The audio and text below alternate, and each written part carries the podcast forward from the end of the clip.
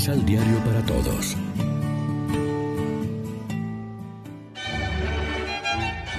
Proclamación del Santo Evangelio de nuestro Señor Jesucristo, según San Marcos.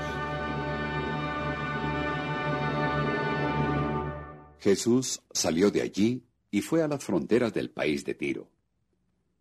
Entró en una casa y no quería que nadie lo supiera, pero no logró pasar inadvertido. Una mujer cuya hija estaba en poder de un espíritu malo, se enteró de su venida y fue enseguida a arrodillarse a sus pies. Esta mujer era pagana, de nacionalidad sirofenicia, y pidió a Jesús que echara al demonio de su hija. Él le contestó. Espera que se hayan saciado los hijos.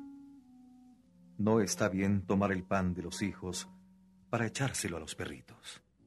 Pero ella le respondió. Señor, debajo de la mesa los perritos comen las migajas que dejan caer los hijos. Entonces él le dijo. Vete. Por lo que has dicho, el demonio ya ha salido de tu hija. La mujer se fue a su casa y encontró a la niña acostada en cama. El demonio se había ido. Lección Divina Amigos, ¿qué tal? En este jueves 11 de febrero ce- celebramos la memoria de Nuestra Señora de Lourdes y como siempre lo hacemos alimentándonos con el pan de la palabra que nos ofrece la liturgia. El episodio que nos presenta el Evangelio sucede en el extranjero, en territorio de Tiro y Sidón, en Fenicia. La mujer que protagoniza esta escena no es judía, lo que le da un sentido muy particular al gesto de Jesús. La buena mujer se le acerca con fe para pedirle la curación de su hija que está poseída por el demonio. Jesús pone a prueba esta fe con palabras que eh, que a nosotros nos pueden parecer duras.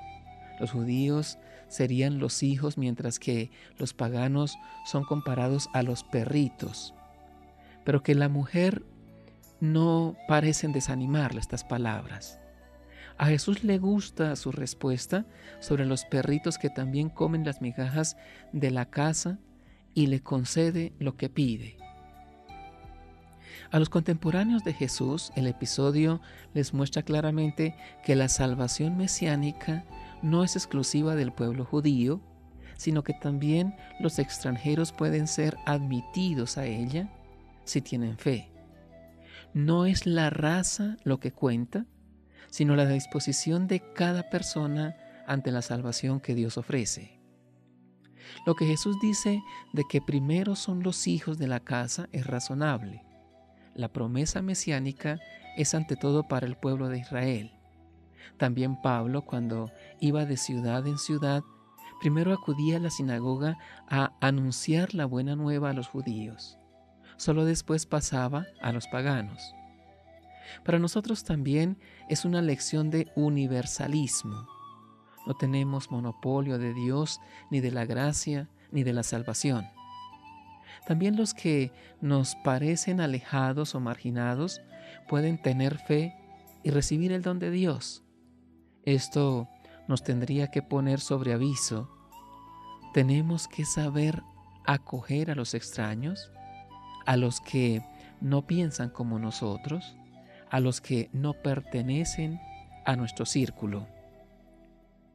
Igual que la primera comunidad apostólica tuvo sus dudas sobre la apertura a los paganos, a pesar de estos ejemplos diáfanos por parte de Jesús, también nosotros a veces tenemos la mente o el corazón pequeños y nos encerramos en nuestros puntos de vista, cuando no en nuestros privilegios y tradiciones, para negar a otros el pan y la sal para no reconocer que también otros pueden tener una parte de razón y sabiduría.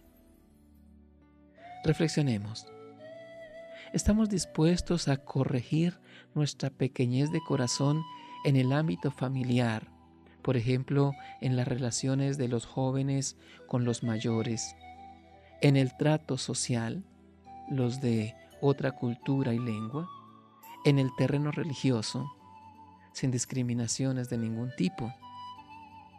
Oremos juntos.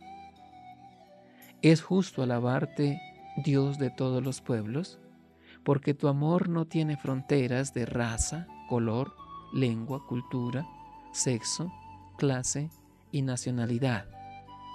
Nosotros, tu pueblo, debemos hacer lo mismo porque tu iglesia es sacramento universal de salvación. Amén. María, Reina de los Apóstoles, ruega por nosotros. Complementa los ocho pasos de la Alexio Divina adquiriendo el emisal Pan de la Palabra en Librería San Pablo o distribuidores. Más información www.sanpablo.co Pan de la Palabra. Vive la reflexión.